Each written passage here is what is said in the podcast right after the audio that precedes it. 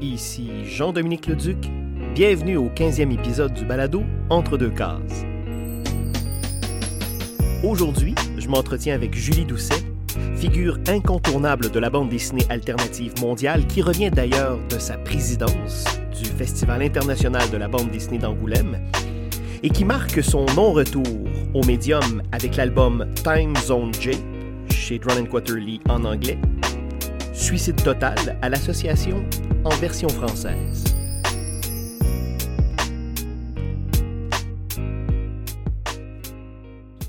Julie Doucet, salut. Allô.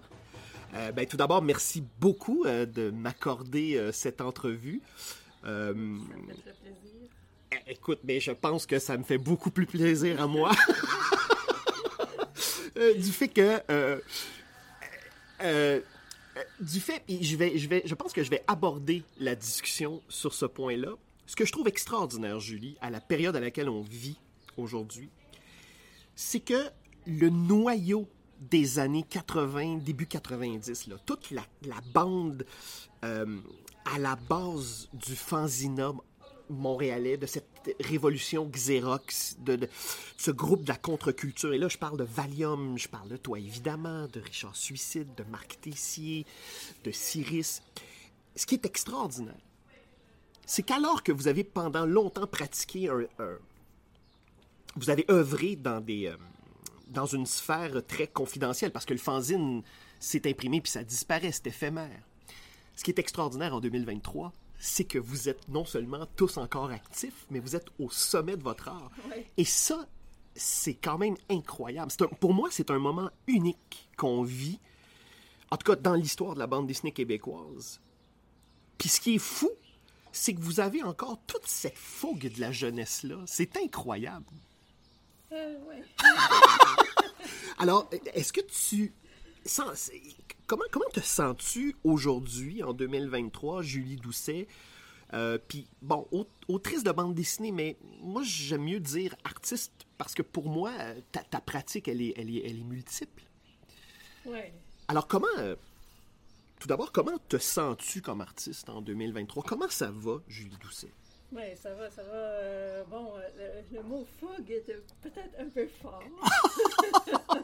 Parce que Ouais? je me sens un peu euh, au ralenti. C'est pas comme si euh, je publiais un livre à chaque année. Là. Ça a pris je sais pas combien d'années avant que j'en ressorte un. Ça a pris quand même deux ans et demi Ouais, de mais- ce livre-là. Mais Julie, on va t'attendre, c'est correct. en fait, ce qui est extraordinaire, et, et c'est fou, il y a plusieurs gens, en fait, qui ne t'attendaient plus. Ouais. Alors, quand on est... Ben, puis d'ailleurs, comment, comment, comment crée-t-on, euh, je veux dire, par rapport à ton plus récent album, Suicide Total, euh, et là, on va en parler plus longuement, mais tout d'abord, ce livre-là est, est d'abord intitulé en anglais Time Zone euh, J, Jay. Jay, publié chez Drone Quarterly, euh, donc en 2022. C'était un peu la surprise, dans le sens où, euh, on- en tout cas, on s'attendait pas à, du nouveau Julie Doucet dans une forme euh, narrative telle que le livre est. Alors, euh, comment travaille-t-on quand on sait que, dans le fond, on n'est pas on- les gens nous attendent plus?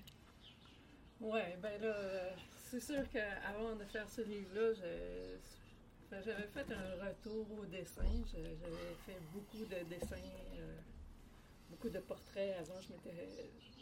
C'est que. J'avais recommencé à dessiner, mais ça ne me tentait pas de refaire le dess- du dessin comme je le faisais avant. Donc, euh, je m'étais. euh, Et quand tu dis comme avant, là, comme la bande dessinée comme je le faisais avant. Oui. J'avais envie de, de, de, me réinventer. Donc, euh, j'avais repris euh, des livres d'anatomie. Je voulais vraiment casser mon, mes vieilles habitudes, ce qui fait que j'avais pris des piles de, magazines du genre euh, National Geographic. J'ai fait des tonnes de. J'ai copié des personnages, j'ai fait des tonnes de portraits, j'en ai des carnets pleins.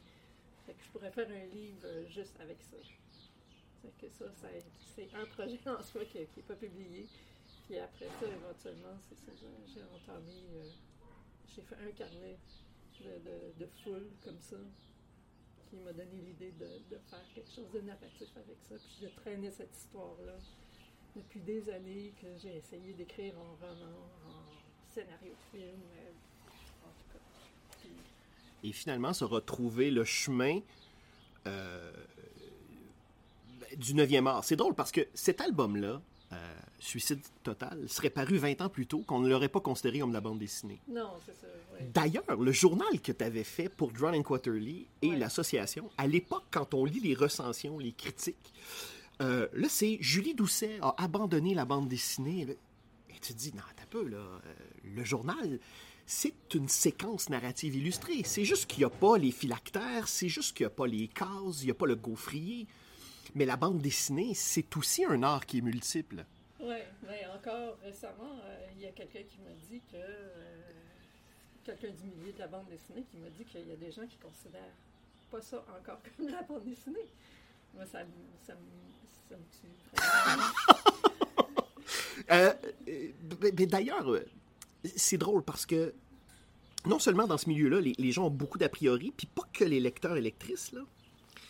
Euh, mais je vais utiliser surtout lecteurs parce qu'il y a vraiment une chasse gardée, là, et euh, il y a qu'à fréquenter les médias sociaux, ce que je conseille pas trop, pour euh, se rendre compte qu'il y a des gens qui sont très, très euh, virulents à l'endroit de certains auteurs parce qu'ils reprennent un personnage classique. Puis c'est comme si la Terre était pour exploser, alors qu'on se dit, il y a des choses beaucoup plus graves dans la vie que ça. hein, que quelqu'un Ouais. qui reprend les schtroumpfs.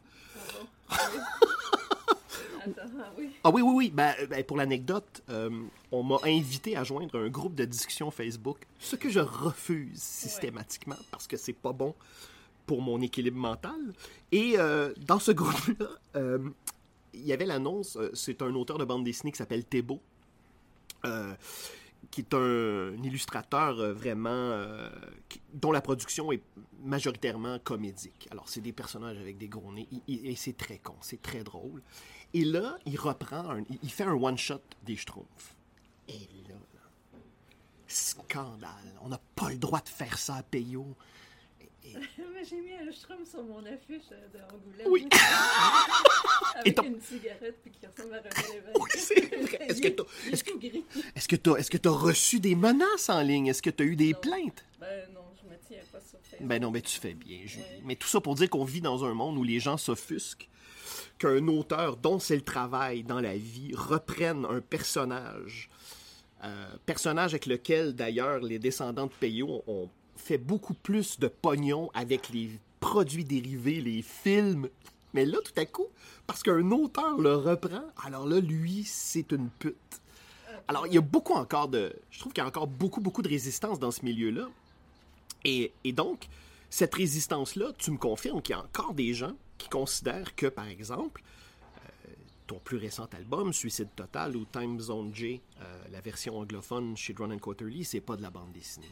C'est- comme si la bande dessinée, ce n'était qu'une seule chose. Comme si, l'art comme si la peinture, c'était une seule chose, que la danse, c'était une seule chose. Ouais. Euh, mais la beauté de la chose, c'est que toi, j'imagine que tu es assez imperméable à tout ça, à toutes ces Ouais, choses-là. Complètement, oui. C'est une très très bonne chose, ça, pour ton équilibre, chère Julie. Euh, alors évidemment, moi, ma réaction de lecteur, euh, quand j'ai vu passer justement euh, un statut de and Quarterly qui annonçait Time Zone J, j'ai eu la même réaction, en fait, que lorsque Valium, en 2018, lorsqu'il a reçu un prix au Festival de Québec, il avait fait une allocution incroyable. Incroyable. Et il avait annoncé qu'il reprenait Nit Nit à l'époque, ce qu'il a fait l'année suivante. Et c'était incroyable. On se disait, My God, Valium qui revient à Nit Nit. Alors là, tu sais, Julie qui, qui revient à la bande dessinée, encore là, pour moi, tu l'as jamais quitté. Mais ça, c'est, c'est- ça, c'est un, ça, c'est un autre sujet. Mais donc, euh, mais donc la- la- les, les réactions fusaient de partout. là. Les gens allaient se mettre sous la dent un nouveau livre de Julie Doucet. Euh, pourquoi, et là tu me l'as dit, donc cette histoire-là, qui est une histoire qui remonte à la fin des années 80, qui est un récit euh, biographique, donc c'est une histoire que tu as portée en toi longtemps et que tu as cherché à, à sortir à travers différents médiums. Ouais, ben c'est ça, c'est. euh, c'est une histoire, euh, encore une fois, autobiographique. Moi qui m'étais juré de plus jamais raconter de telles choses, qui me met en scène moi-même. Encore une fois, Ouais. je m'étais juré de plus jamais faire ça, mais... euh, Et d'ailleurs, tu l'affirmes à Oui. la toute première page de l'album, et je te Oui. cite, et je bien te sûr, cite, je, c'est une promesse brisée, là, dès la première page. Je m'étais juré de ne plus jamais me dessiner, et alors là, je suis mille fois dans ce livre-là, mais il fallait bien. Enfin, c'est parce que aussi, c'est que je, y a- je représente pas du tout ce que l'histoire que je dessine, donc je suis bien obligée. Ben, je suis bien obligée. En tout cas, je me dessine moi raconter l'histoire, parce que je dessine pas le, ce dont euh, les autres personnes dont, dont si je raconte pas l'histoire. oui, c'est-à-dire que Je au niveau... représente pas l'histoire que je raconte, il n'y a pas de décor, il n'y a rien. Non, et c'est ce qui, et d'ailleurs, c'est une expérience de lecture très particulière parce que le lecteur, le lectrice, et lecteur sont invités à lire de bas en haut. Ouais. Est-ce que, tout d'abord, question purement technique, est-ce que tu as dessiné de bas en haut? Oui, Ah, parce, que, parce que le, le dessin est complètement improvisé.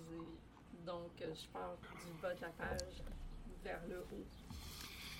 Ce qui est très étonnant de cet album-là, c'est qu'à une époque, euh, bon, tu disais je ne dessinerai plus, et là, on ouvre cet album-là, et tout l'espace est occupé. Ouais. Alors là, c'est vraiment magistral. Alors on se dit. Alors moi, comme lecteur, je, euh, je me suis dit, est-ce qu'il y avait là un trop plein? Est-ce que c'était un plaisir de renouer avec ses outils de travail? Est-ce que c'était le plaisir de retrouver le dessin dans cette forme-là?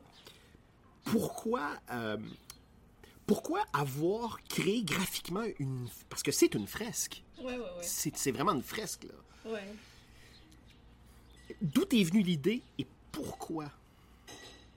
Euh, ben, l'idée de la fresque, de la foule, euh, quand j'étais petite, j'adorais dessiner des foules. J'ai des dessins comme ça de quand j'étais petite. Ah oui? Oui, oui, oui. Ouais, alors ça, c'est vraiment le, le- le point de départ. C'est drôle parce que Julie, généralement, les enfants, là, quand ils dessinent, ils vont dessiner un, deux personnages. Ouais. Et toi, déjà jeune, tu dessinais des foules. Oui, ben, disons, à, à 10 ans. Ben oui, ben c'est jeune, Ouais. 10 ans. Ouais, OK. Oui. C'est Je- assez Je particulier. les ai gardés, ces dessins-là. Pour vrai? Oui, oui, oui. Oh! Oui, puis ils sont plein de personnages euh, c'est complètement différents qui font des, des trucs débiles, là, en tout cas. ouais. Alors, euh, puis j'ai repris mes instruments que j'utilisais dans les, au début quand je faisais de la bande dessinée, ce qui est euh, des rapidographes. Alors, Ah oui, ouais, ok. Ça, c'était un plaisir pur euh, de retourner au dessin avec ça. Et est-ce que dans est-ce que pour toi il y a eu une période d'adaptation hein? quand on quand on reprend une discipline ou en tout cas qu'on reprend une activité là, physique là, et là dans ce cas-ci le dessin au rapidographe est-ce que est-ce que est-ce que c'est la fameuse euh, phrase c'est comme le vélo hein, on rembarque là-dessus puis on repart ou il y a eu une période d'adaptation? Oh non, non, c'était. euh, non, non, c'était comme dans mes pantoufles.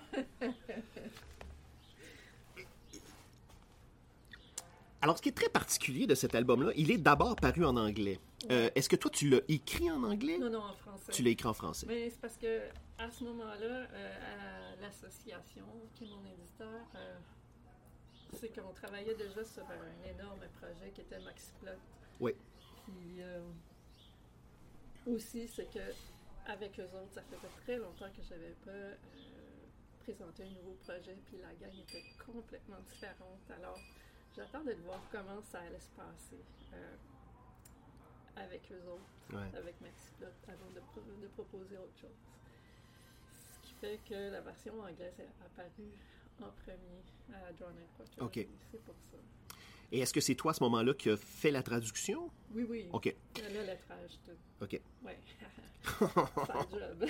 Alors, dans le fond, pour quelqu'un qui effectue, et là j'utilise les guillemets, un retour, alors là, il a fallu que tu repasses dans le matériau parce qu'il Oui. faut reletrer tout Oui. ça. En fait, j'ai ouais, fait la traduction avec l'aide de, de Tracy euh, Wren.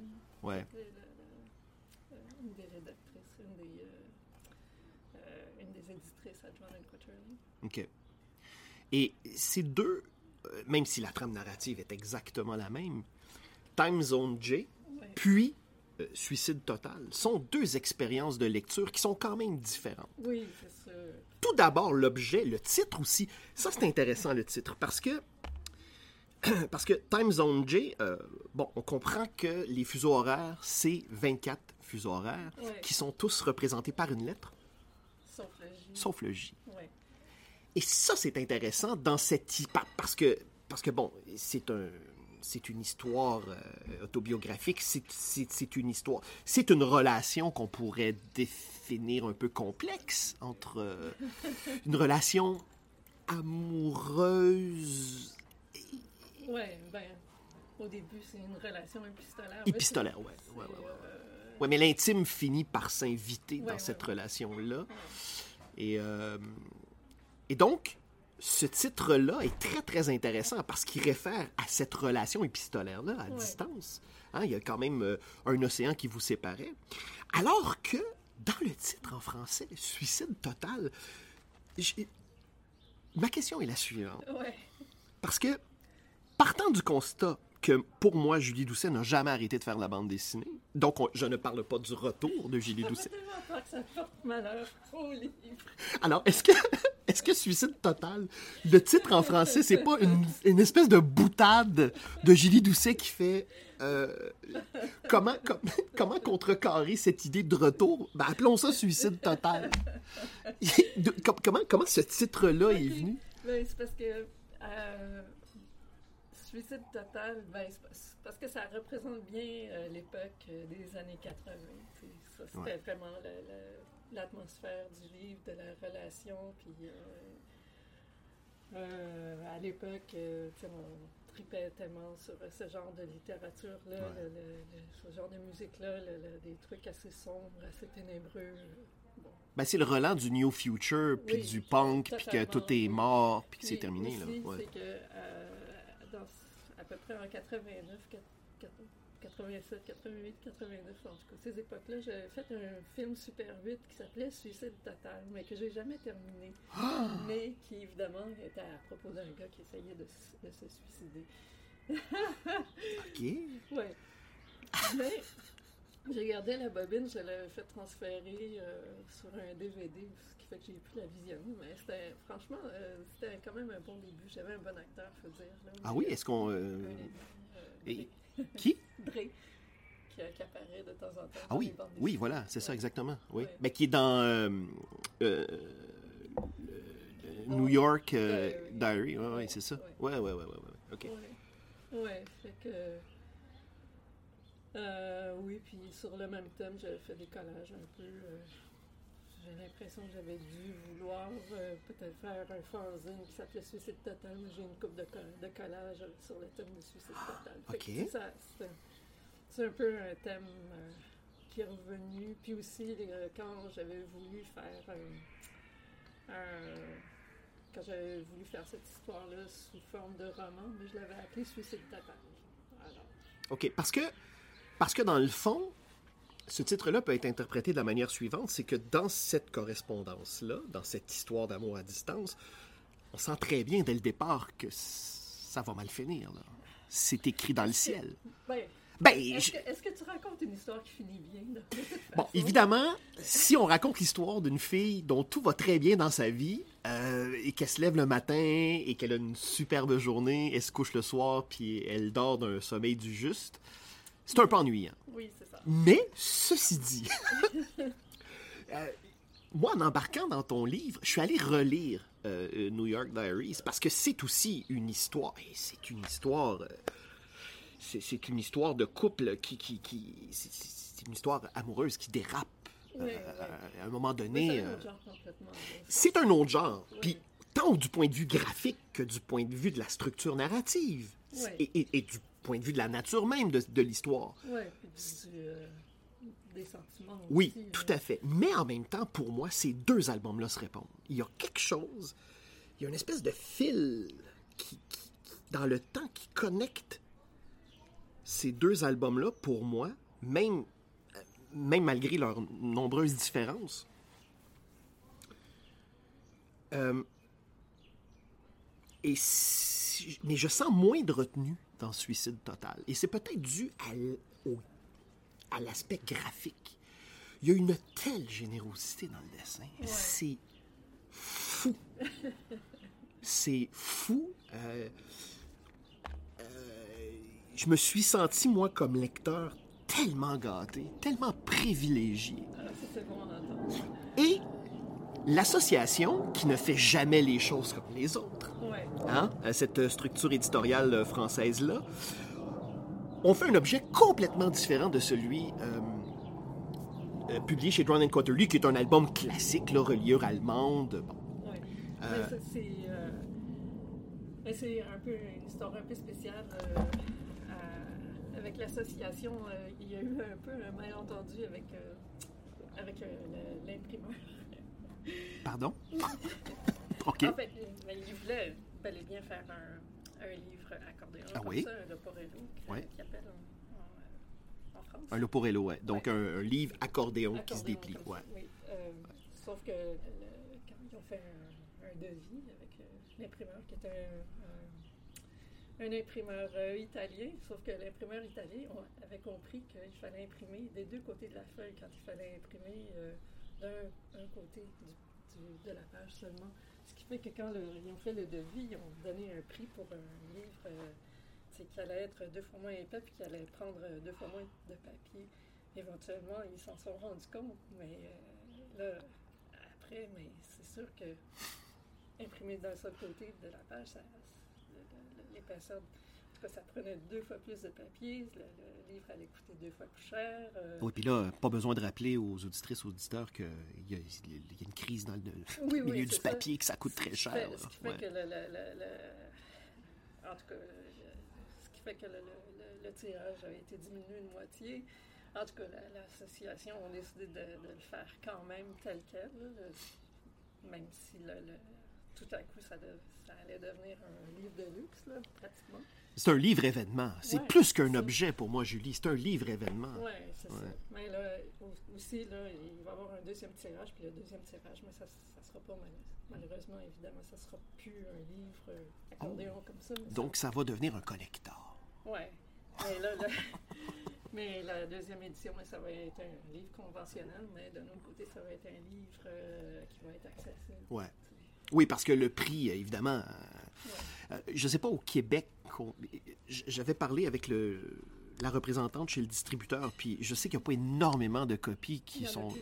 Non, mais c'est ça. il y a- je pense qu'il y en a une, quoi, une centaine qui sont rentrés au Québec. Le livre se détaillait à 125 dollars. Ouais. Ouais.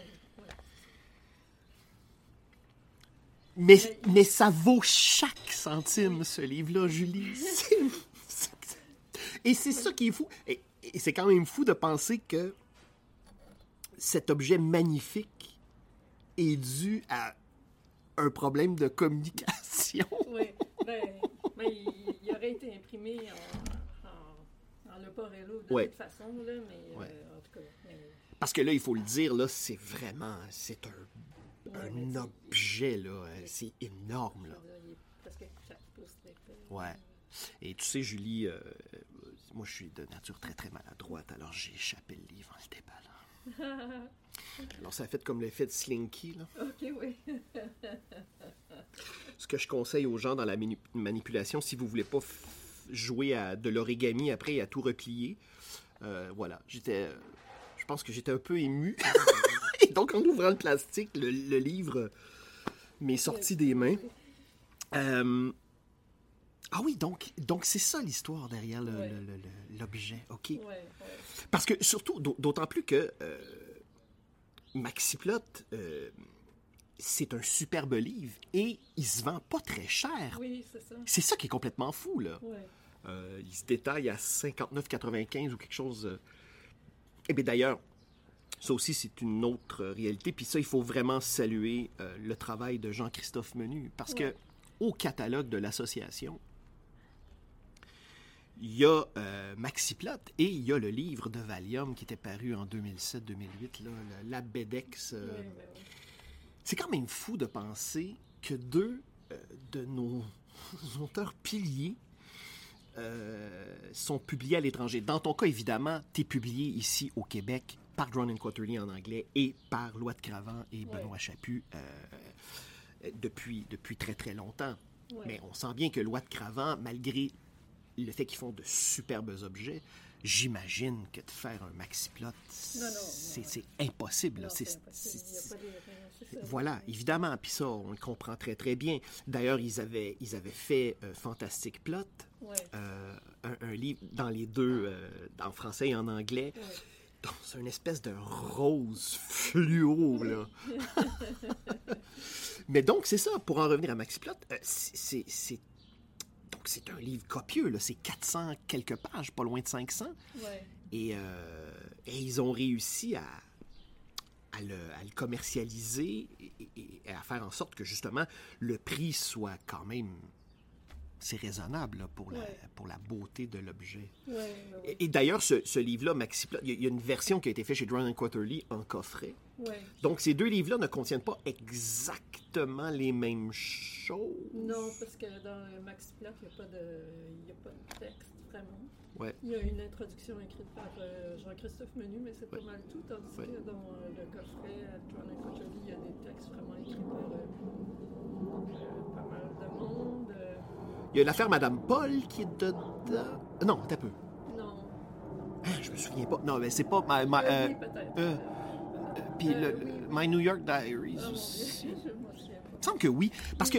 Possiblement, oui. Oui, c'est ça. Parce que quand j'ai- mis la main sur Maxiplot, je cherchais les passages de. de- Euh, Qu'est-ce qu'il y a dedans? Ah. Mais bref, c'est pas une intégrale, mais c'est un superbe. En fait, c'est l'intégrale des Dirty Plots. Ouais.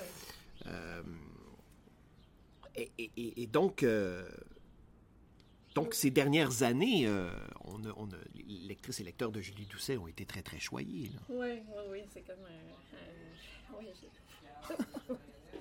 je. je renais. Oui, mais encore une fois, moi, je m'inscris en faux. Je ne considère pas du tout que tu as quitté. ou- Donc, et conséquemment, pour moi, ce n'est pas un retour de Julie Doucet. Ouais, Euh, ouais, c'est assez comique parce que le premier à avoir fait une compilation comme ça, c'est un éditeur espagnol. oui, c'est vrai. Oui, oui. En 2017, 2018. Un petit peu avant ça. Un petit peu, ouais, ok. Oui, c'est ça. Après ça, ça a été Drawn and Quarterly. Puis après ça, euh, j'ai été voir l'association. J'ai là, ça, moi, en français. Ah, parce que c'est toi qui es allé voir l'assaut. Oui. puis- Ah oui, hein? Mais après ça, oui, c'est parce que moi, après en espagnol, en anglais, je me suis dit, bon, ben là, ça en prend en français. Puis étant donné que j'avais mon éditeur français, c'était euh, francophone, c'était Ouais. l'association, je suis allée voir l'association, j'étais comme, ben là, soit vous le faites, soit je vais ailleurs. Ben, tant mieux. Ils l'ont- euh, sous la menace, ils l'ont fait. Ben, j'ai pas formulé ça. Ben non, je ça, sais bien. disons que j'étais comme, est-ce que ça vous intéresse, ça? Mais c'est drôle, ça. Donc, euh, l'éditeur espagnol, euh, à l'époque, qui te contacte, toi, tu, tu réagis comment à cette, euh, à cette invitation-là, à cette euh, requête-là? Euh, ouais, positivement, tu sais, pourquoi pas. Ouais. Ouais. Parce que ce qu'il faut dire, là, Mais ça, ça a été sur plusieurs années parce qu'il était, il était un peu brouillon. ah bon? OK. Oui. Il y avait comme des rushs, comme OK, là on fait. Euh, j'ai besoin de ci, ça, ça, ça, ça. Après ça, j'en entendais pas parler pendant 4-5 mois. Ah bon? OK. Mais finalement, le- le- ça a été un coffret aussi avec deux livres. Puis, euh, ouais, franchement, a fait une sacrée belle Oui, c'est un bel objet. Ouais, Ouais. Ben évidemment, ça, je- malheureusement, je, je ne l'ai vu qu'en photo sur, euh, sur Internet. Ouais. Euh, Il en a fait qu'à sa tête, là, mais finalement, j'étais contente. Ben c'est bien, des fois, ça donne de, bonnes, ça, ça donne de belles choses. Ouais, ouais. Euh, j'étais un peu, euh, j'étais un peu réticente parce que sur les couvertures des deux livres, il y a mis des photos de moi. J'étais comme non, fais pas ça, fais pas ça, fais pas ça. Et il en a vraiment fait qu'à sa tête, mais finalement, je, je me suis habituée à l'idée. Puis, euh, mais le coffret, la, la, la boîte est L'objet est super, ouais. Ouais. Euh, donc, après l'affaire Madame Paul qui a été prépubliée dans le Ici, Ouais. le journal, l'ancien euh, journal culturel, euh, qui était un des journaux culturels montréalais à la fin des années 90. Euh, par la suite, tu euh, publies Journal, qui est quand même un- une bonne brique, là, un, Ouais. un- un pavé. Euh, et par la suite, euh, on va voir Julie Doucet aller du côté du collage. Euh, et encore là, pour moi, euh, ton travail euh, de collagiste, est-ce que c'est ça? Oui, c'est ça le Ouais, terme. Euh, alors, par exemple, d'aller chercher des mots dans les journaux, de coller ça, de superposer ça. pour moi, c'est quand même de l'écriture graphique. Oui, oui, bien sûr. Hein? Euh, même s'il n'y a pas de dessin. Euh, tu vas aussi aller dans, du côté du roman, du, du photoroman un peu euh, psychotronique euh, italien. euh, donc, tu vas faire ça. Alors, tu touches tu, explores, ta production s'enrichit au fil du temps, tout ça. Et- là, les- les- il y a beaucoup de lectrices, lecteurs qui, pas conscients de ça, ou en tout cas pas au courant de ça, pensent que tu es parti faire autre chose, ou je ne sais trop, à la retraite. Moi, j'ai l'impression que tout ce travail-là que tu as accompli, en dehors du cadre officiel et classique de la bande dessinée, euh, moi, je constate que ça a beaucoup enrichi euh, ta pratique. Parce que quand on lit Suicide Total, le rapport à l'espace est très, très différent dans ton dessin. Euh, Il y a superposition, mais en même temps, l'œil du lecteur, de la lectrice, circule sans heure. Il y a quelque, il y a quelque chose d'organique Ouais. ça peut donner le vertige au point de départ, mais à aucun moment on se sent euh, largué, on se sent perdu. Euh,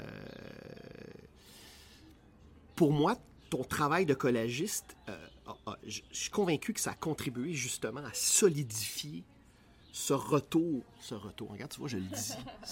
Ben, en fait, ce retour à une forme plus classique de dessin, dirons Je sais pas. euh, En tout cas, il y a quelque chose de très généreux dans le dessin. ouais.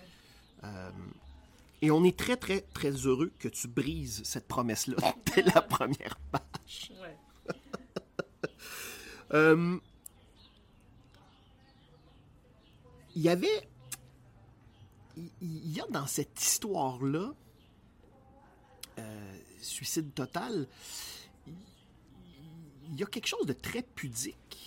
Alors que le dessin est très, très généreux, euh, on sent beaucoup de pudeur par rapport à, par rapport à la manière dont tu racontes cette histoire-là. Ouais. Euh, Ben, c'est parce que. Bon, je raconte euh,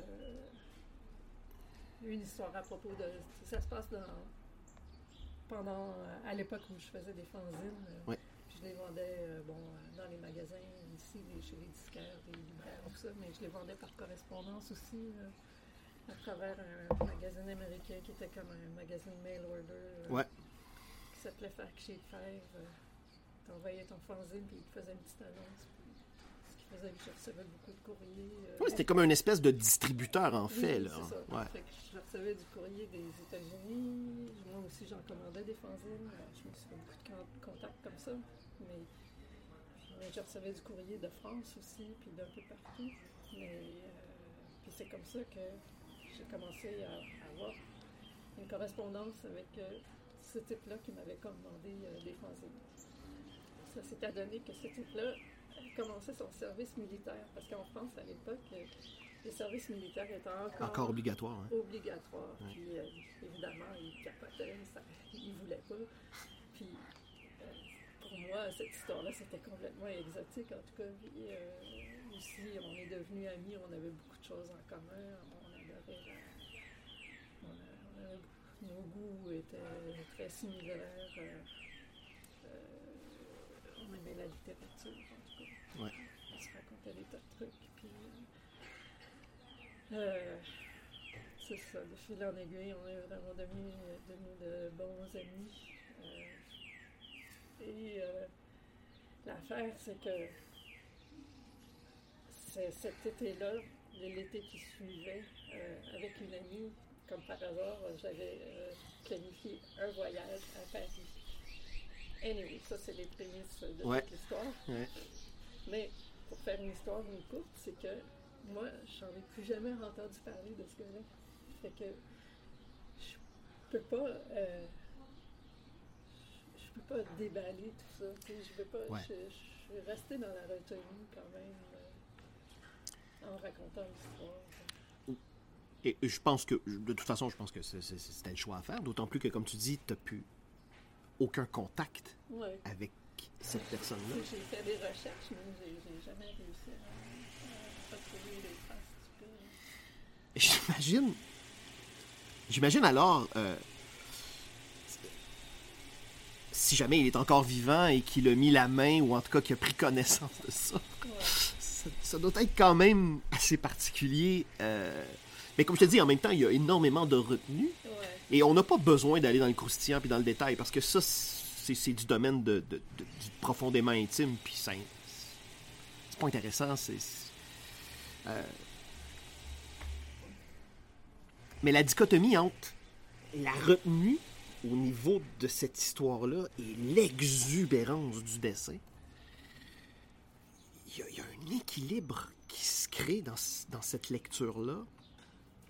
C'est assez fascinant euh, ce que ça fait. Et le Loporello, on a vraiment physiquement l'impression d'entrer dans l'histoire. Beaucoup plus que dans la version euh, de Drone and Quarterly, euh, donc le, le format usuel avec la, la reliure allemande. Euh, et ma question est la suivante. Cette fresque-là, qui est en continu, évidemment, tu n'as pas dessiné ça d'un seul trait. Puis on voit, on sent à certains moments y qu'il y a une coupure. On dit, OK, mais ça représente combien de, de, de, de, portions pour assembler le tout? Ben, c'est cinq. Moi, en tout cas, j'ai euh, dessiné ça dans cinq carnets différents. Cinq carnets euh, OK. accordéon. Ouais. En fait, les carnets sont plus petits que la, la version. Donc, Alors, tu as dessiné en plus petit. plus. Pour la souffrance? Non, parce que a- ça n'existait pas. Je n'ai pas trouvé de. Ah, OK. Ben oui, c'est OK. Donc, c'est purement technique. euh, Oui, comme, euh, c'est OK. ça, parce que c'est les, les seuls formats que j'ai pu trouver. C'est à peu près, je sais pas, c'est, euh, ça fait 4, 3 pouces et demi par 5 pouces à peu près.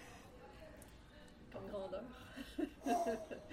ouais. T'as mis combien de temps à dessiner ça? ouais, deux ans et demi. Ouais. Ouais, avec un break peut-être de 4 mois là-dedans. OK. Et donc, euh, à ce moment-là, on parle de quelle année? Euh, ah, il y a eu bon. Est-ce que c'est avant la pandémie? Euh, J'en ai fait un bout pendant la OK. pandémie. Parce que là, il y, a- il y a un marqueur temporel facile avec la pandémie. C'est Oui. avec ou sans masque? Ou c'est dans le monde d'avant ou dans le monde d'après? Oui, non, mais j'en ai fait quand même un bout pendant la pandémie. Donc, donc, au moment où tu terminais cet album-là, tu savais que tu allais être présidente du Festival d'Angoulême? Pas encore? Ben non. non, OK. Non, non, non, pas du tout. Non, Ah. OK. Je pensais que... Non, non, ça c'était. euh, non. non, parce que j'ai été euh, présidente euh, en 2000, mars 2022. Je l'ai su une semaine à l'avance. OK. Alors là, évidemment, les, les- les- les gens qui nous écoutent, princi- généralement, ils savent que le Festival d'Angoulême, c'est le plus grand festival de bande dessinée d'expression francophone au monde. Euh, au monde, ouais, je pense. Euh, ben, euh, ouais. Ben, en tout cas, je vois pas d'autres. Ailleurs dans le monde, un festival de cette ampleur-là, Ouais. francophone. Ouais, francophone. Francophone. Francophone. Ah oui, voilà. francophone. Oui, oui, oui. C'est le mot. Le mot est important. Oui, oui. Ouais, ouais. Euh, alors, tu es sacrée euh, présidente de la 50e édition Ouais. du plus grand festival. 49e. Euh, 49e, ouais. Ouais. Euh, la passation se fait de Chris Ware à toi. Ouais. Ça, c'est- ça, c'est... c'est incro- Et, et Chris Ware, on le savait déjà, si on est lecteur, lectrice de Chris Ware, à quel point il a de l'admiration pour toi. Et c'est de voir cette espèce de... Ben, ben oui, oui, ok. Alors tu me le confirmes, mais c'est de voir cette espèce de géant un peu gêné, qui, qui, on sent toute l'admiration qui te voue. Et là, il passe le flambeau. C'est un moment magique.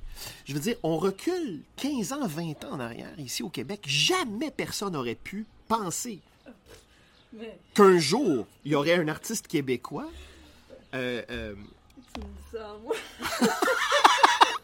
et en plus, tu es une des rares femmes. Parce qu'il y a aussi cette dimension-là. Puis on reviendra pas dans. dans, dans, dans, évidemment, dans l'omniprésence des hommes de ce milieu-là, mais il faut quand même le souligner, le festival d'Angoulême, et puis au fil des années, il y a eu beaucoup de, de levées de boucliers, avec raison d'ailleurs, mais ça a beaucoup été une affaire de gars. Oui, oui, oui, clairement, oui. Et là, d'avoir une Julie Doucet qui va, comme tu disais tantôt, dessiner un schtroumpf avec une clope, qui publie un livre qui s'appelle Maxiplot, tu fais « Waouh! Ouais. Incroyable! Euh, Mais la publication de ce livre-là, euh, à l'automne, qui, qui a attiré vraiment beaucoup, beaucoup d'attention. Ouais. J'ai eu beaucoup d'articles dans les journaux. Ça, ça a dû quand même eu à voir pas mal euh, au fait que. Ben, d'un autre côté, c'est vrai que c'est les, les, euh, les auteurs qui, euh, qui veulent. oui, puis c'est pas la, c'était pas la première juste- fois non pas plus. juste en France non plus. alors, Non, puis c'est pas la première fois que ton nom circule, là. Ouais. C'est pas la première fois non plus, là. C'est pas. Donc pour moi, c'est pas surprenant. Pour, pour moi même, c'était quelque chose de naturel. Ton travail a eu une telle incidence sur des générations d'autrices et d'auteurs. Ah, je pense que j'étais la seule à, à être vraiment surprise. Ah oui, hein? Donc toi, là, on, on- on te contacte, euh, on te dit ça, ta réaction, c'est? J'étais catastrophée. catastrophe. Mon Dieu, OK. Oui, c'est parce que, OK, on était trois femmes en nomination. Oui. Ça, c'était déjà là, mais c'était. J'en revenais juste pas. Oui. Parce que les femmes sont à peu près jamais en nomination.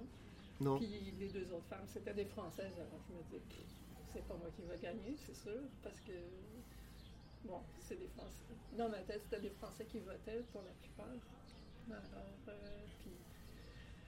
euh, je savais qu'en France, euh, tu sais, la bande dessinée, c'est pris tellement au sérieux. Je savais que, tu sais, que si tu gagnes le prix, mais tu sais, c'est les spotlights euh, garantis. Fait que ça, ça me tentait moyennement. Ouais. Alors, quand j'ai reçu l'email le matin, puis euh, l'éditeur qui me dit c'est toi qui as gagné, j'étais comme oh my god, non. Ah, non. non. Ouais, mais tu pouvais pas refuser ça. Non, je pouvais pas. Je pouvais pas parce que j'étais. Ben, pas parce que tant que ça, j'étais une femme, parce qu'on était trois femmes. Ouais. Mais parce que j'étais la première Canadienne. C'était un cas d'exil, euh, même pas au pôle Nord, parce que c'était au Canada, mais. Aïe, aïe. Et là, à partir du moment qu'on t'apprend cette nouvelle-là, euh, qu'est-ce qui se passe par la suite? Parce que il y a, il y a- il y a- il y a quand même des activités protocolaires qui se rattachent à cette fonction-là. là. Non, il n'y avait pas tant de choses que ça. Non? À part la remise du prix. À euh, part le de siéger comme membre du jury. Non, c'est ça. Il n'y avait pas. euh, non, non, il y avait juste euh, beaucoup euh, d'interviews puis euh, ce genre de choses-là. Et euh, encore une fois, je veux pas parler de retour, mais de, euh, de revenir sous les projecteurs. Et, mais là, mais d'une manière complètement extraordinaire dans tous les sens du terme. Là, parce que là, Julie Doucet, tout à coup, là, il y avait des entrevues, il y avait des papiers, il y avait... Ouais. Alors qu'on sait très bien que t'es pas forcément quelqu'un de très porté à chercher la lumière des projecteurs. Alors évidemment, de, de- de remporter pareil honneur, ça te ramène vraiment sous les projecteurs. T'as vécu ça comment? Mais ça s'est bien passé parce que j'étais bien accompagnée par euh, la- mon éditeur, euh, l'association. J'étais toujours avec un des employés. Ok. euh, j'ai de la- ben, pas comment appeler ça. Pas attaché. Ouais, attaché de presse. Ouais. Non, pas. Whatever, en tout cas. qui- Ouais, qui- relationniste, Ouais, euh, qui, euh, ish. ouais. qui s'occupait de moi. Fait que, qui était là comme, un peu comme rempart. Puis, Comme garde du corps aussi? non, non, non. non, non, Ah. mais ça, ça Ouais. s'est vraiment bien passé. Et, euh, et là, évidemment, t'as eu droit à une exposition, évidemment. Oui, ben, c'est ça. Euh, là, il fallait que je fasse l'affiche. Ouais. Ben, en fait, euh, ce que je savais pas, c'est qu'à chaque année, maintenant, il y a trois affiches. Oui, Ah bon? ouais, ouais, ouais, ouais. Fait que... Mais trois affiches, il y a une affiche euh, mais pour, pour... Mais la, la, la personne qui gagne fait une affiche, mais il y a toujours deux autres personnes qui font une affiche. Ah oui, OK. Je pensais que toi, t'avais produit trois affiches Non, différentes. non, non. OK, c'est ça. OK, oui, c'est bon. Oh, ça. OK. Fait que il fallait que je fasse une affiche, mais Ouais. j'ai vu euh, ça. Puis, étant donné que euh, l'année qui suivait, euh, c'était les 50 ans du Festival d'Angoulême, mais là, c'était plus carte blanche, c'était, il y avait un thème, c'était les 50 ans de- du Festival d'Angoulême. Oh mon Dieu, ça, moi j'ai trouvé ça vraiment paralysant. En tout cas, Oui, c'est une grosse contrainte quand même. là. Oui, oui, oui. Ouais. Ouais. Ah, moi, ça va.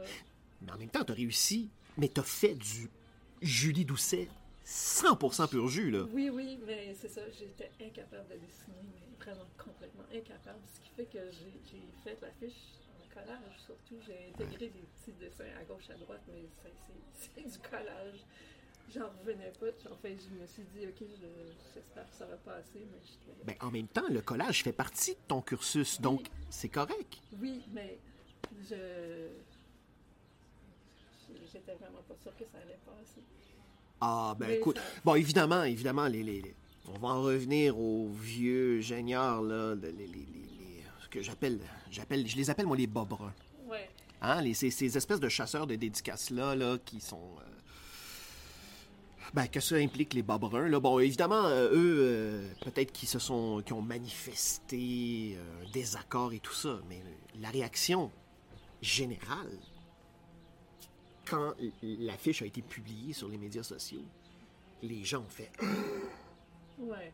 c'est la réaction était quasi unanime là. Ouais. Et, et, et je pense que le contraire aurait déçu. C'est-à-dire que c'est du, pour moi encore une fois, c'est une affiche, c'est du Julie Doucet pur jus dans tout ce que t'es et qui résume tes différentes pratiques aussi.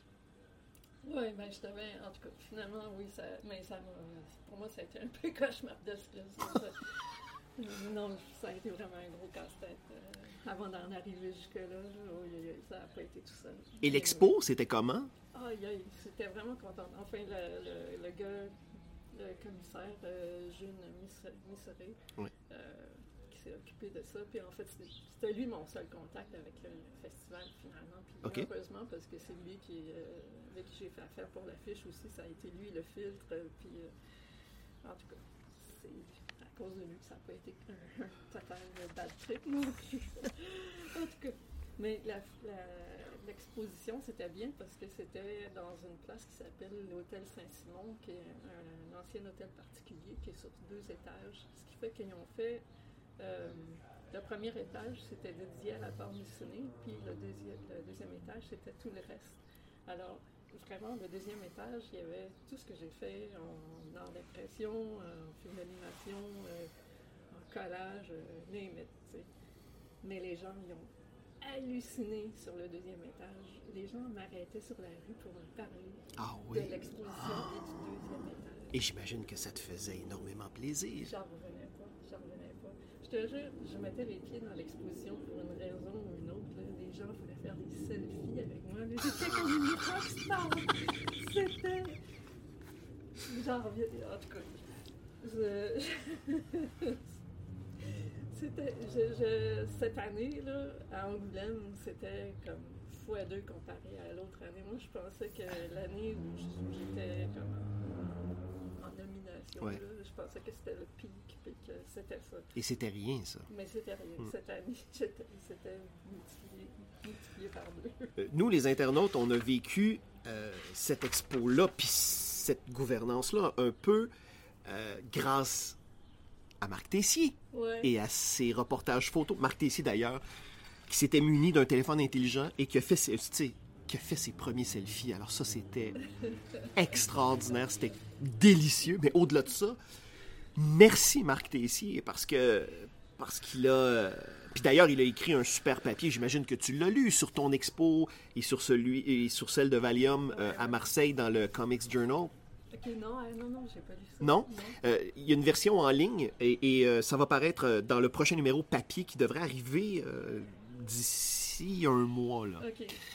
Et, et donc, euh, ben, en tout cas, je vais te laisser la surprise. Hein? Ouais. Je vais rien divulgacher, mais, euh, mais, mais Marc a été euh, un témoin très, très important. Nous, on a pu suivre ça. Celles et ceux qui n'étaient pas là-bas sur place, on a pu suivre ça à distance. Moi, je t'avoue que j'étais vraiment triste de rater cette édition-là. Euh, ouais. ça...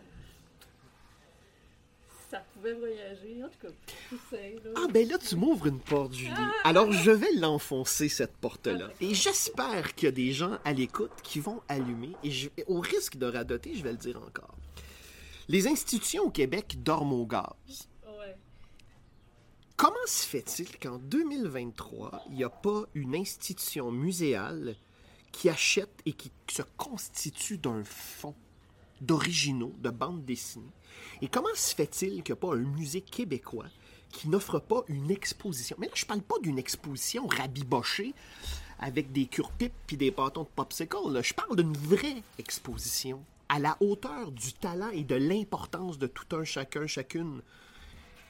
Oui, ben, il y, a il y a le Musée des Beaux-Arts qui avait fait un- une exposition autour de la pastèque. Oui, ah oui, pour le, le- pour le 15e anniversaire, tout à Ouais. fait. Il y a eu le Musée de Québec en 98, euh, par, euh, qui était, la, la commissaire était Mira Falardeau. Ouais.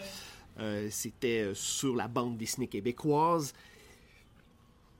Et, et- mais là, je parle pas d'un événement...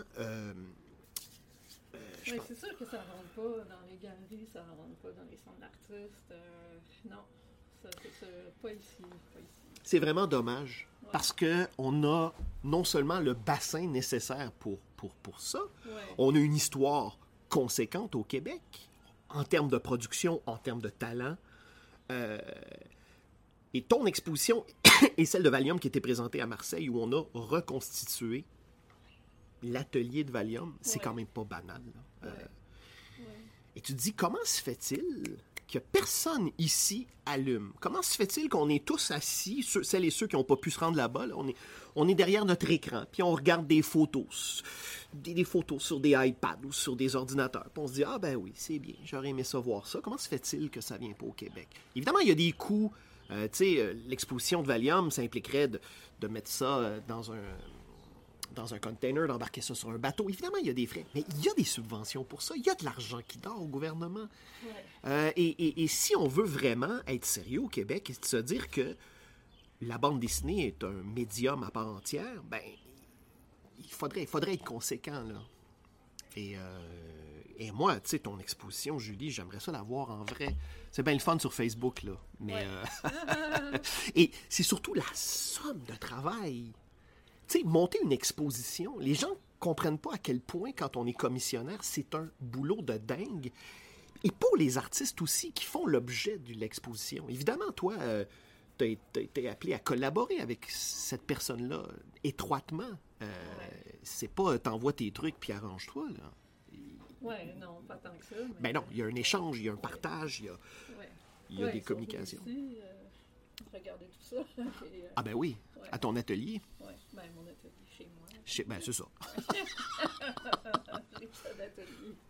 Alors là, Julie, suite à Angoulême, suite à l'apparition et de Maxi-Plot et de Suicide Total, et Time Zone J, Ouais. est-ce que- qu'est-ce qui... euh, Qu'est-ce qui attend Julie Doucet? C'est quoi la suite? C'est quoi le prochain chapitre? Ben, c'est ça. Je suis pas. euh, Je suis pas si. euh, Je suis pas si rapide que ça, là. Je suis pas. euh, OK, alors je vais te poser la question autrement. Tes envies, ce serait quoi? Aïe, aïe. Ah. Mes envies. Oh mon dieu. Euh. Ouais, ben là, c'est parce que. euh, hey, tout ça, je- c'est pas mal de stock. Ben j'imagine qu'il faut prendre le... C'est euh, c'est- c'est quelque chose à gérer. Je veux dire, ça a été tellement d'attention, puis je pensais pas que ça aurait autant de conséquences. euh, J'ai l'impression de ce que j'avais pas à faire avant, mais maintenant, j'ai l'impression d'avoir une carrière à gérer. En tout cas. Ouais. Fait que, ouais. Est-ce que tu as l'impression, Julie, parce que ton travail a eu une telle incidence sur le milieu? Sans Julie Doucet, pour moi, il n'y a pas de Julie Delporte. Ou en tout cas, c'est différent. Il n'y a, pas- y a, a pas de Geneviève Castré. Il a pas... Pour moi, Julie Doucet, c'est comment je pourrais dire? Julie Doucet, c'est plus que la possibilité de changer, de révolutionner les choses. Aïe, aïe. Quand, J'ai- tu, quand, quand tu dis des choses comme ça, c'est exactement ce que je pense de Henriette Valium. Ah oui, hein? Ouais. Henriette Valium a débuté quelques années avant toi. Ouais. est-ce que tu te sens d'une certaine manière redevable à Patrick Avalium? Oui, en quelque oui, oui.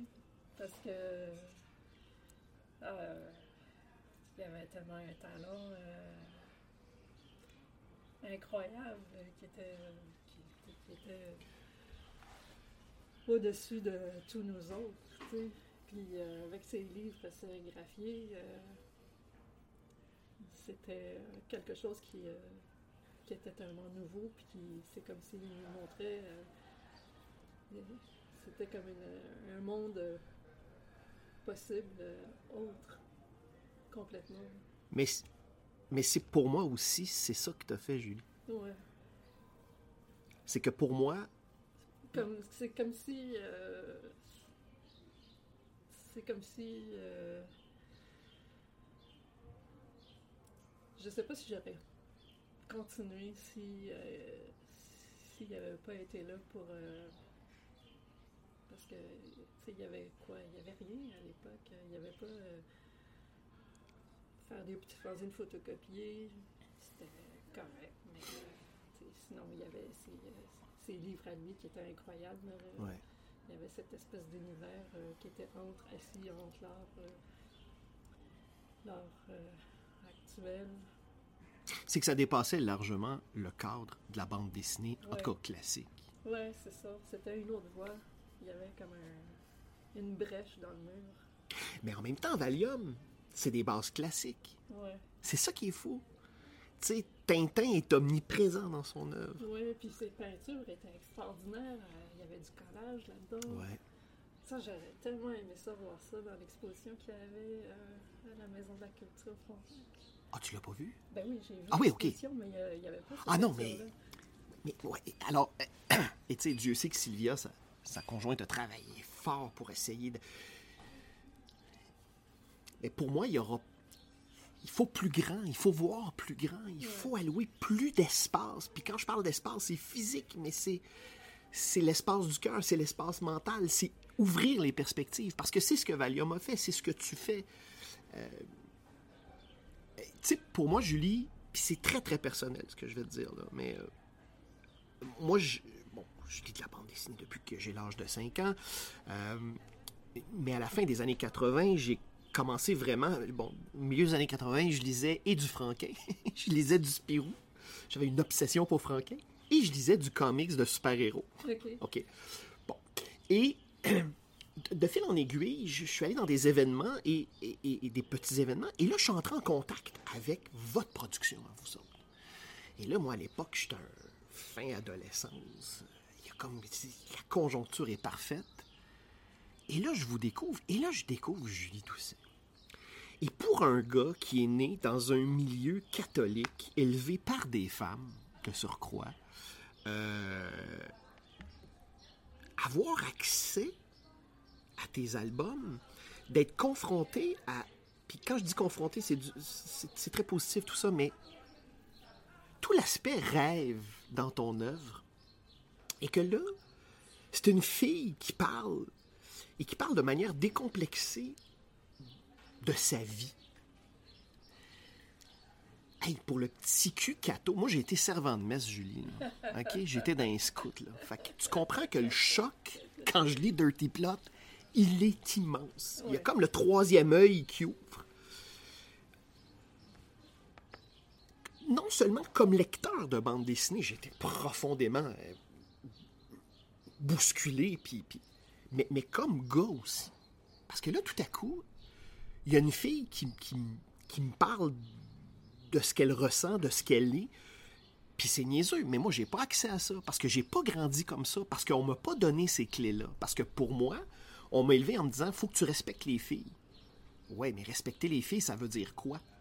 Ouais. Puis on me disait ça parce que je viens d'un milieu où euh, les femmes ont souffert. Puis après ça, je suis allé dans une école de théâtre entouré de femmes. J'ai toujours évolué toute ma vie dans un milieu féminin. J'ai des filles, j'ai pas des gars. Ouais. Mais donc, tout ça pour dire que pour moi, les Dirty Plots, ça a été un choc, puis ça a été une manière de m'éduquer. Ça a été vraiment une prise de conscience, un pont entre les genres. À une époque où, euh, eh, là, rappelons-le, là, Internet n'existe pas. euh, puis, tu sais, les cours au secondaire, euh, cours de sexualité, c'était pas grand-chose, là. Tu c'est ça, là. J'en avais même pas. ben, bon, moi, je dis que j'en ai eu, mais tu sais, ça a duré cinq minutes. Je vais toujours me souvenir. C'était le professeur qui avait, euh, nous avait expliqué comment mettre un condom. Et il avait mis ça sur une espèce de truc de la forme de. Oui. Et euh, le condom, le condom avait sauté dans les airs. Et il a perdu le contrôle de la classe. Et mon cours d'éducation sexuelle se résume à ce 30 secondes-là. Alors évidemment, euh, euh, mais de me rendre compte que euh, c'est niaiseux, là. Mais que les femmes aussi, ils, peuvent... Parce que les femmes aussi ont une sexualité assumée.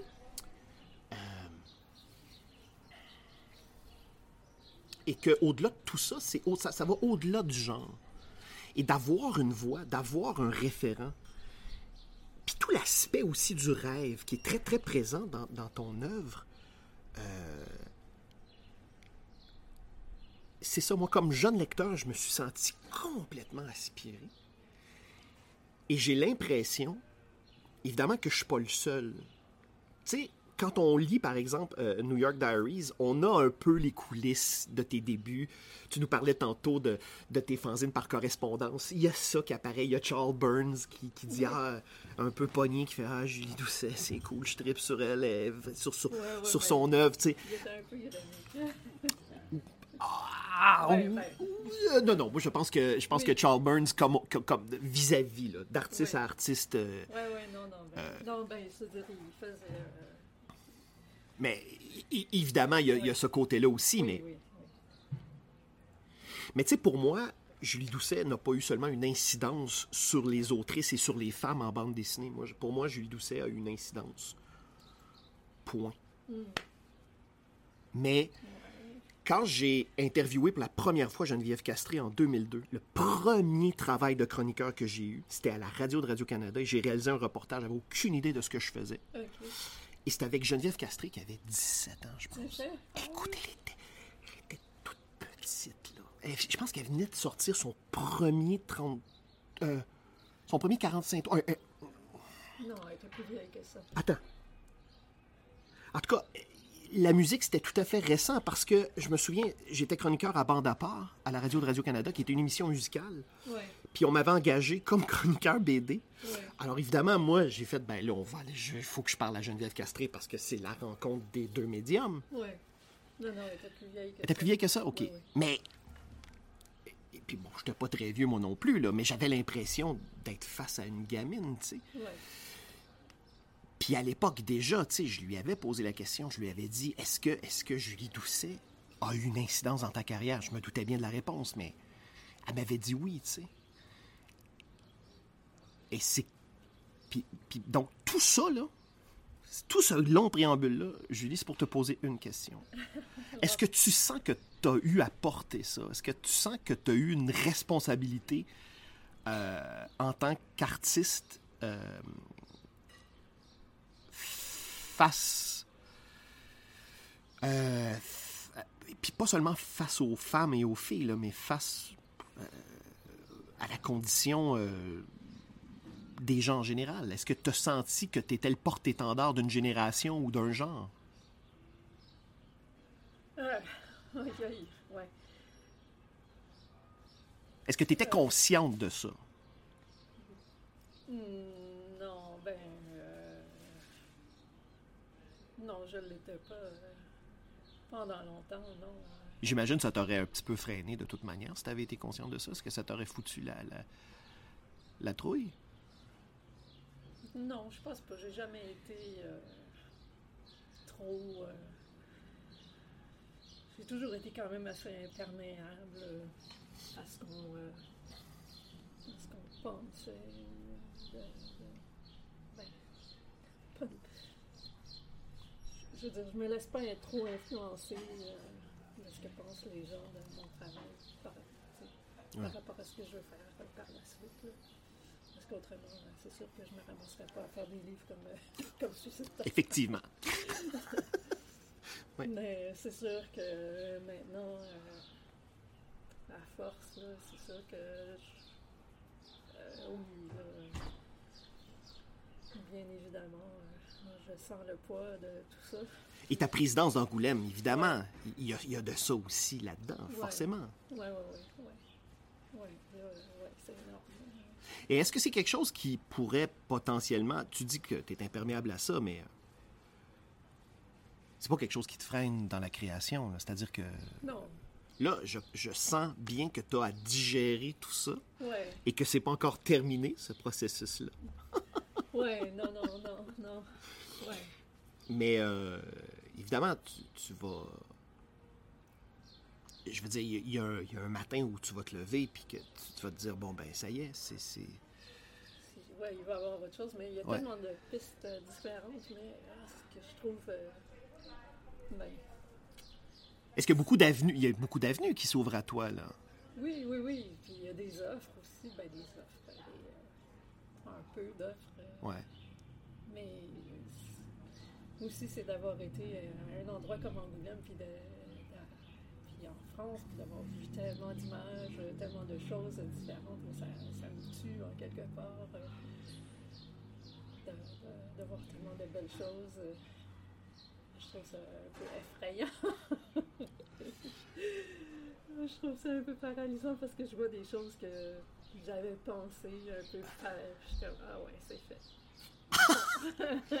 Oui, en même temps, Julie, on n'invente rien. Maintenant, Non, c'est- sais, tout est dans la manière de l'aborder dans, dans- Oui, dans sa sensibilité propre, là. Un million et demi de choses qui sont juste là, il y en a plein, il y en a Ouais. une tonne. Ça me fait capoter. Mais ça, c'est dû aussi beaucoup à l'époque à laquelle on vit. Parce que quand tu as commencé tes Dirty Plots, euh, je veux dire, Internet n'existe pas. En tout cas, c'est pas dans les foyers encore. Non, non, non, mais là, il y a tellement une offre euh, Ben, c'est ça. C'est illimitée. c'est que là, on est à un clic du reste du monde. Ouais, ouais, ouais. Ouais, ça, j'ai beaucoup de mal à m'habituer à ça.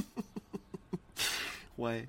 Euh, ben, c'est- un changement de paradigme, Ouais, euh, qui, clairement. ouais, ouais. Ouais. En même temps, euh, avec Suicide Total, pour moi, c'est l'incarnation même que Julie Doucet a jamais arrêté. Et euh, on termine l'album de Suicide Total et, euh, et on sait qu'il y aura une suite, on sait qu'il y aura quelque chose après ça. Ça peut pas s'arrêter là. Non, c'est sûr, il va y avoir autre chose, mais quelle forme ça va prendre, je sais pas. Et ça, on l'attendra. Il n'y a pas de souci. ouais, aussi. Euh, Julie, merci beaucoup euh, de m'avoir accordé euh, de ton temps. Je sais que tu as été beaucoup sollicité hein, cette dernière année. ouais, moi j'ai eu un petit break, là, ça allait, c'est bon. Mais euh, merci beaucoup. Et, et vraiment, Suicide Total, Time Zone J, c'est une œuvre incroyable. C'est d'une générosité, euh, Julie, et merci beaucoup pour ce non-retour. Oui, merci à toi. Ben, ça fait toujours plaisir à entendre, merci. Donc, euh, merci et bon vent pour la suite, peu importe où il te mènera. Euh, nous, on te suivra avec grand, grand plaisir. Julie Doucet, merci. Bon, merci, ça fait plaisir à entendre.